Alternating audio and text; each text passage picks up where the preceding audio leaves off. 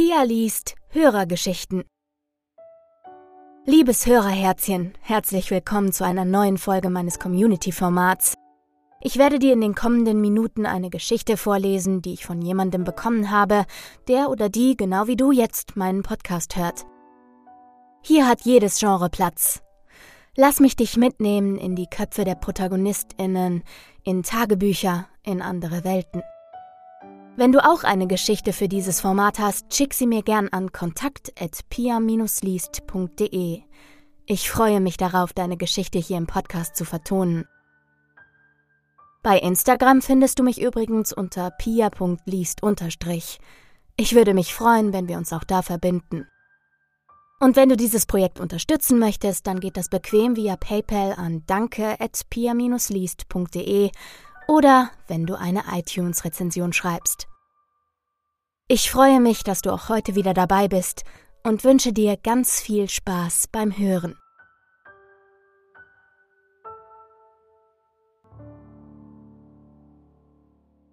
Montgomery Manor. Eine Hörergeschichte von Lani. Kapitel 2 Durch den Regen und die dicke Wolkenschicht ist es schon recht früh dämmerig. Die Pfützen im Hof schimmern dumpf im Licht, das aus den Fenstern scheint. Irgendwie hängt über dem ganzen Haus eine bedrückte Stimmung, was irgendwie verständlich ist, wenn man bedenkt, weshalb wir hier sind. Immerhin fehlt jemand. Ohne Mallory hat das Haus irgendwie seine Magie verloren. Ich kann mich gut an die Geschichten erinnern, die sie uns immer erzählt hat. Märchen von Fabelwesen, die rund um das Haus wohnen und es beschützen. Die Elfen im Garten waren nur ein kleiner Teil davon gewesen.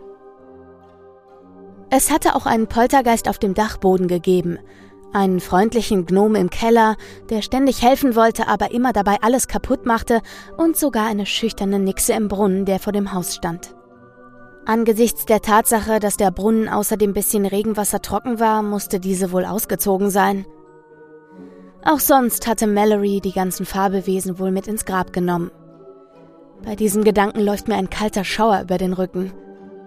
Ich habe meine jüngste Tante kaum gekannt, weshalb mir die Nachricht von ihrem Tod bisher immer irgendwie unwirklich vorkam. Aber jetzt ist alles so zum Greifen nah. Ein paar Socken trifft mich an der Schulter und reißt mich so aus meinen Gedanken. Hey, was sollte das denn? will ich wissen und hebe die Socken auf, die neben mir auf dem breiten Fensterbrett gelandet sind.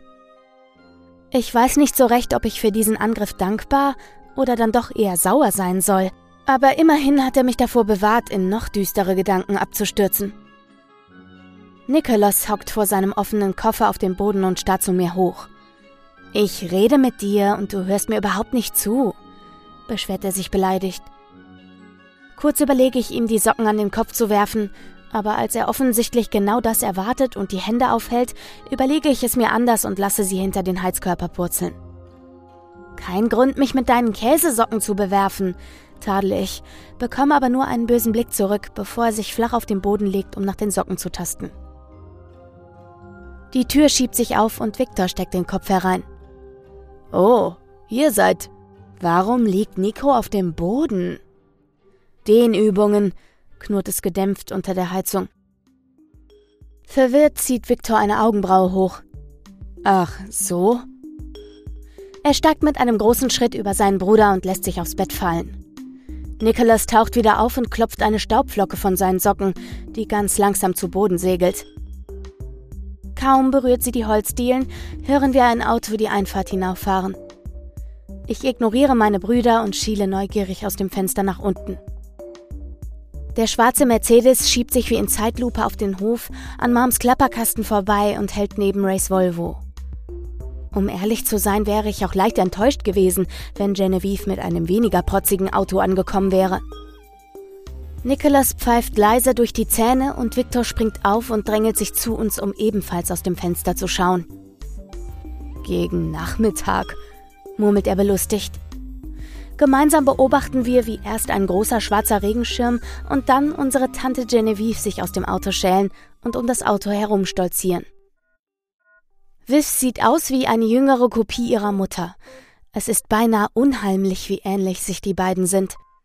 Das dunkelgrüne Kostüm, das sie trägt, sieht, zumindest von hier oben, genauso teuer aus wie das Auto, von dem Nicholas total begeistert ist. Die zweite Person, die aus dem Auto steigt, ist ein Mädchen, ungefähr in unserem Alter, vielleicht etwas jünger. Genauso blond wie ihre Mutter und offensichtlich kein Fan von Regen, denn sie und Genevieve eilen unter das Vordach. Für uns, die wir wie eine Gruppe schlechter Spione am Fenster lungern, ist das eher ungünstig, da wir sie von unserem Beobachtungsposten nicht mehr sehen können. Lass uns mal runtergehen und Hallo sagen, schlägt Nicholas vor und wirft seine Socken zielsicher in seinen Koffer zurück. Ich gleite von der Fensterbank und folge ihm aus dem Zimmer, ziehe Victor im Vorbeigehen aber noch mit mir, der von dem Gedanken seiner Tante zu begegnen eher weniger begeistert ist. Sie stehen unten in der Eingangshalle, umringt von Mom, Cordelia und Archibald, der gerade Anstalten macht, nach draußen zu gehen. Lassen Sie nur, Archibald, sagt Genevieve gerade. Ihre Stimme schallt klar durch den Raum. Wir können die Sachen holen, wenn es weniger regnet. Das Mädchen neben ihr kann nur ihre Tochter Anastasia sein. Sie hat die gleichen goldblonden Haare, die gleichen beinahe farblosen Augen. Sie lächelt, als ihr Blick auf uns fällt. Nicholas schiebt Victor die Treppe geradezu hinunter und ich tapse unsicher hinterher. Anastasia hat kaum noch etwas von dem kleinen Mädchen, das ich im Kopf habe.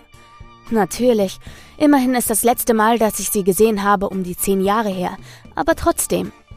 Wenn ich nicht wüsste, wen ich da vor mir habe, erkannt hätte ich sie nicht. Hey, begrüßt sie uns freundlich. Caitlin, richtig? Coole Frisur. Und du bist Victor? Sie lächelt Nicholas an, der ein bisschen rosa wird und den Kopf schüttelt. Nein, nein, ich bin Nicholas, korrigiert er schnell, und ich fahre mir, ohne es zu wollen, durchs Haar. Anastasia lacht kurz auf. oh, dann bist du Nicholas und du musst dann Victor sein. Tut mir leid, jetzt kann ich es mir bestimmt merken. Ich muss mich doch sehr zusammenreißen, um nicht die Augen zu verdrehen. Sie ist mir einen Ticken zu freundlich, ein Deut zu gut gelaunt. Ganz im Gegenteil zu ihrer Mutter, die sich mit ihrer Stimmung dann doch eher ihrer Mutter und dem Wetter draußen anpasst. Sie beschwert sich bei Mom über den Verkehr. Cordelia meint, sie habe das schon lange in den Knochen gespürt. Es kommt die Tage noch zu einem Unwetter, das sage ich euch, versichert sie uns. Ich finde die Vorstellung von ihr als Wetterfrosch sehr amüsant und muss mir ein Grinsen verkneifen. Schnell senke ich meinen Kopf und konzentriere mich auf die ausgefransten Enden meiner Schnürsenkel, kann dabei aber nicht umhin zu bemerken, dass sogar Anastasias Turnschuhe perfekt aussehen. Aus irgendeinem Grund ärgert mich das, also schaue ich lieber an ihrem Ohr vorbei aus dem Fenster. Draußen regnet es immer noch. Es ist schön, dich wiederzusehen, Viv, freut sich Mom. Und Tia, Liebling, du bist so groß geworden. Du siehst deiner Mutter so ähnlich. Es ist unglaublich. Danke, Tante Tate. Anastasia strahlt über das ganze Gesicht. Du siehst toll aus. Blau steht dir super. Sie lächelt und Mom stopft etwas verlegen die Hände in die Taschen ihrer Jeanslatzhose. Victor sieht ein bisschen aus, als sei ihm schlecht. Als er meinen Blick sieht, tut er so, als müsse er sich übergeben. Ich grinse und schiebe mich unauffällig zu ihm herüber. Zu viel positive Energie hier, flüstert er mir ins Ohr. Ich kann nur zustimmend nicken. Genevieve ist wohl ebenfalls dieser Meinung und scheint beschlossen zu haben, dem Ganzen ein Ende zu setzen. Tatjana, ist das eigentlich dein Wagen da draußen? fragt sie spitz. Moms Augen verengen sich misstrauisch. Ja, soll ich ihn an die Seite fahren? Lass das lieber, der fällt ja jeden Moment auseinander. Weißt du, Tate, Leo kann dir sicher ein tolles Angebot für einen neuen Wagen machen, sagt sie, beinahe mitleidig. Mom schüttelt den Kopf. Davon bin ich überzeugt, aber ich brauche kein neues Auto. Danke. Der schroffe Tonfall ist für Mom untypisch. Sie ist wirklich stur, wenn es um die Klapperkiste geht. Was ist eigentlich mit Leo? Warum ist er nicht dabei? Erkundigt sich Cordelia. Ihre Augenbrauen verschwinden schon wieder fast in ihrem Haaransatz. Dad ist auf einer Messe für seine Arbeit, erklärt Anastasia. Ihre Mutter seufzt. Er ist immerzu unterwegs, beschwert sie sich. Ich würde mir gern etwas anderes anziehen. Ich nehme an, ich wohne wieder in meinem Zimmer? Und ohne die Antwort abzuwarten, stöckelt sie die Treppe hoch. Ihre Absätze klackern unangenehm laut auf dem Marmorboden. Nach den drei Wochen bin ich entweder taub oder hirntot, brummelt Viktor vor sich hin. So leise, dass ihn außer mir keiner hören kann. Ich kann ihm nur zustimmen, aber nachdem Nicholas uns vorhin zehn Minuten lang einen Vortrag über Höflichkeit und Respekt gehalten hat, halte ich lieber die Klappe. Ich kann mich nach dem Abendessen noch genug aufregen. Diesmal war ich schnell genug und habe mir den Sitzplatz zwischen meinen Brüdern gesichert. Jetzt ist es Anastasia, die neben Raymond sitzt und sich angeregt mit ihm unterhält. Allerdings habe ich keine Ahnung über was, die Stimme ihrer Mutter übertönt alles. Draußen hätte in der Zwischenzeit der dritte Weltkrieg ausbrechen können. Wir hätten davon nichts mitbekommen. Aber ich bin mir sicher, dass sie alle Benimmregeln bereits im Kleinkindalter auswendig gelernt hat. Aber erst nachdem ich sie das letzte Mal gesehen habe, soweit ich mich erinnern kann, war sie ein ziemlich anstrengendes Kind. Draußen nieselt es noch immer. Hinter Anastasias Blondschopf laufen die Regentropfen an der Fensterscheibe um die Wette. Es ist bereits dunkel, aber sie glitzern in dem Licht, das der Kronleuchter im Esszimmer abgibt. Das muss man Cordelia lassen. Der Kronleuchter ist hübsch. Als sie sieht, dass ich sie anschaue, lächelt Anastasia mich kurz an, schaut allerdings direkt wieder zu Ray hinüber, dass ich gar nicht erst die Gelegenheit habe, zurückzulächeln.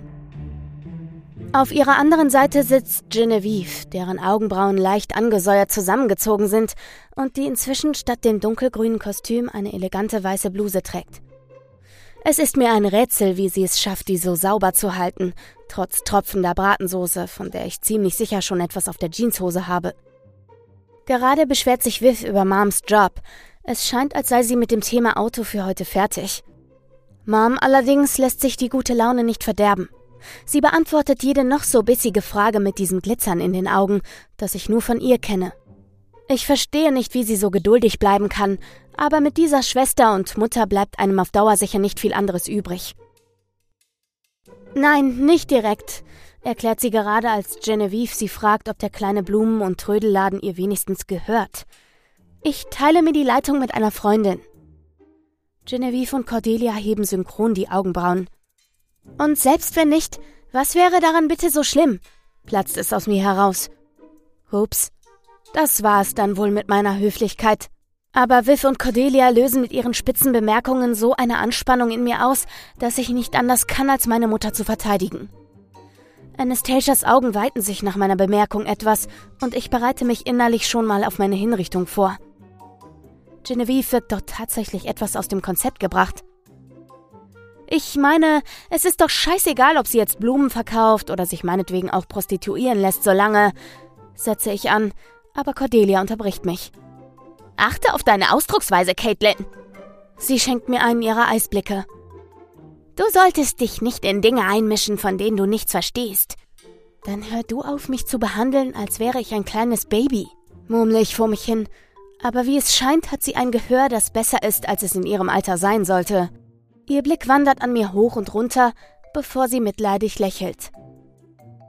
Allein dieses Lächeln bringt mich zum Kochen, als sei ich unterbemittelt. Caitlin, du hast noch viel zu lernen, bevor du erwachsen bist. Ach ja, das wäre? Sich aufzuspielen, als sei man besser als der Rest der Gesellschaft, nur weil man ein albern riesiges Anwesen und einen Butler besitzt? Keine Sorge, das lerne ich sicher schnell. Ich lasse die Gabel in meinen Teller fallen und verschränke frustriert die Arme. Ich habe hier ja einige tolle Vorbilder. Kate, hör auf, du machst es nicht besser zischt Nicholas, aber allein der Gesichtsausdruck von Genevieve macht mich noch wütender. Sie schaut mich an, als hätte sie es mit einem trotzigen Kleinkind zu tun. Dabei sind Sie doch diejenigen, die mich so weit provozieren mussten. Zum Beispiel die Tatsache, dass eine junge Dame in deinem Alter nicht mehr herumlaufen kann wie ein Junge, fängt Cordelia an, als hätte ich meine Frage tatsächlich ernst gemeint. Oder dass sie sich nicht solcher Ausdrücke bedienen darf. Ich fange gar nicht erst von deinen Haaren an, meine Liebe. Ich weiß nicht, wie deine Mutter das erlauben konnte. Kate, sagt Nicholas noch einmal warnend, aber ich kann nicht anders. Sind wir jetzt im Mittelalter gelandet oder was? frage ich. Ich warte die Antwort gar nicht mehr ab, sondern stehe auf, obwohl Nicholas mich davon abhalten will. Er sieht regelrecht verzweifelt aus. Victor futtert in aller Seelenruhe weiter. Im Mittelalter wurden alte, giftspuckende Frauen aber auch als Hexen verbrannt. Nur so, als Nebeninfo. Damit stapfe ich aus dem Esszimmer, bevor die Situation noch vollends eskaliert. Ich hätte gern geschrien, sobald die Tür hinter mir zufällt, aber diese Blöße will ich mir nicht geben. Also gehe ich in irgendeine Richtung los, um die Wahrscheinlichkeit, dass mir jemand hinterherkommt, so gering wie möglich zu halten. Wenn ich ehrlich bin, habe ich nicht die geringste Ahnung, wo ich gerade hingehe. Aber gerade ist alles besser als noch eine weitere Minute mit meiner Familie in einem Raum. Eine junge Dame in deinem Alter. Unfassbar. Gerade in ihrem Alter und als Frau sollte sie doch wissen, dass sie nur Blödsinn verzapft. Ich weiß nicht, wie ich es noch weitere drei Wochen hier aushalten soll. Vielleicht kann ich mich ja einfach für den Rest der Zeit auf dem Dachboden verstecken. Vielleicht bringt Archibald mir ja ab und zu ein Sandwich hoch. Ich bin bestimmt einige Minuten in diesem lächerlich großen Haus unterwegs, bis ich eine Tür finde, die halb offen steht. Das Zimmer dahinter ist so gut wie leer, also schlüpfe ich kurzerhand durch die Tür und knipse das Licht an, bevor ich sie hinter mir zuziehe. Das ist zwar nicht der Dachboden, aber auch gut. Kate, das ist albern, stellte ich mich in Gedanken selbst. Du kannst dich nicht einfach verstecken. Damit zeigst du denen nur, dass sie recht hatten. Nur kurz durchatmen. Dann werde ich mich wieder auf die Suche nach meinem eigenen Zimmer machen. Ich habe gerade keine Lust auf Konfrontation mit irgendwem. Nicht mal meinen Brüdern. Und hier findet mich bestimmt erstmal niemand. Das erste, das mir auffällt, ist ein ungewöhnlich starker Geruch nach Reinigungsmittel. Vielleicht sogar Desinfektionsmittel. Leicht irritiert schaue ich mich um.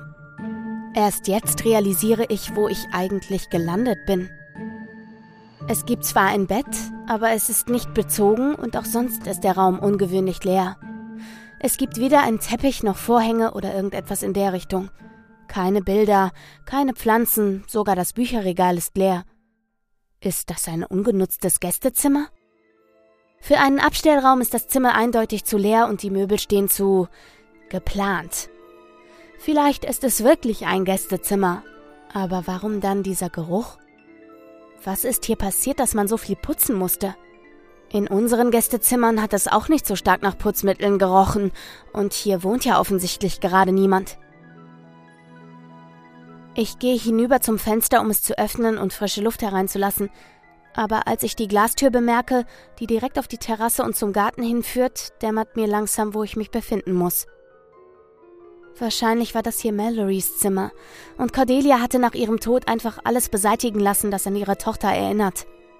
Ich stehe einen Moment lang wie festgewachsen da, unfähig mich zu bewegen, während meine Gedanken Saltos schlagen. Ich habe meine Tante nie wirklich gut gekannt. Trotzdem ist es seltsam, hier zu sein, wenn sie es nicht ist, aber eigentlich sein sollte. Eigentlich sollte ich überhaupt nicht hier sein. Aber irgendwie beschleicht mich gerade ein ganz seltsames Gefühl, etwas, das ich noch nie vorher gespürt habe. Es lässt sich nicht abschütteln und irgendwie macht es mir Angst.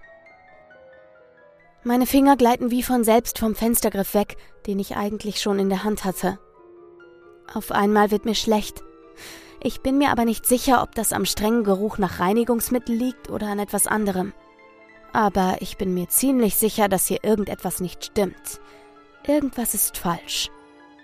Als die Tür aufgeht, fahre ich so heftig zusammen, dass die Gestalt im Türrahmen ebenfalls zusammenzuckt und wir beide einen kleinen Schreckensschrei ausstoßen. Erst als ich realisiere, dass mein Onkel Raymond vor mir steht, kann ich mich wieder zusammenreißen. Ich schüttle halb erleichtert, halb belustigt über mich selbst den Kopf, um mich in die Wirklichkeit zurückzuholen. Trotzdem rast mein Herz immer noch wie wild.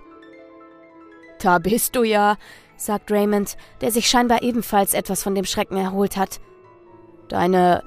deine Brüder suchen nach dir. Vielleicht solltest du zu ihnen gehen. Er schiebt sich die Brille auf der Nase zurecht.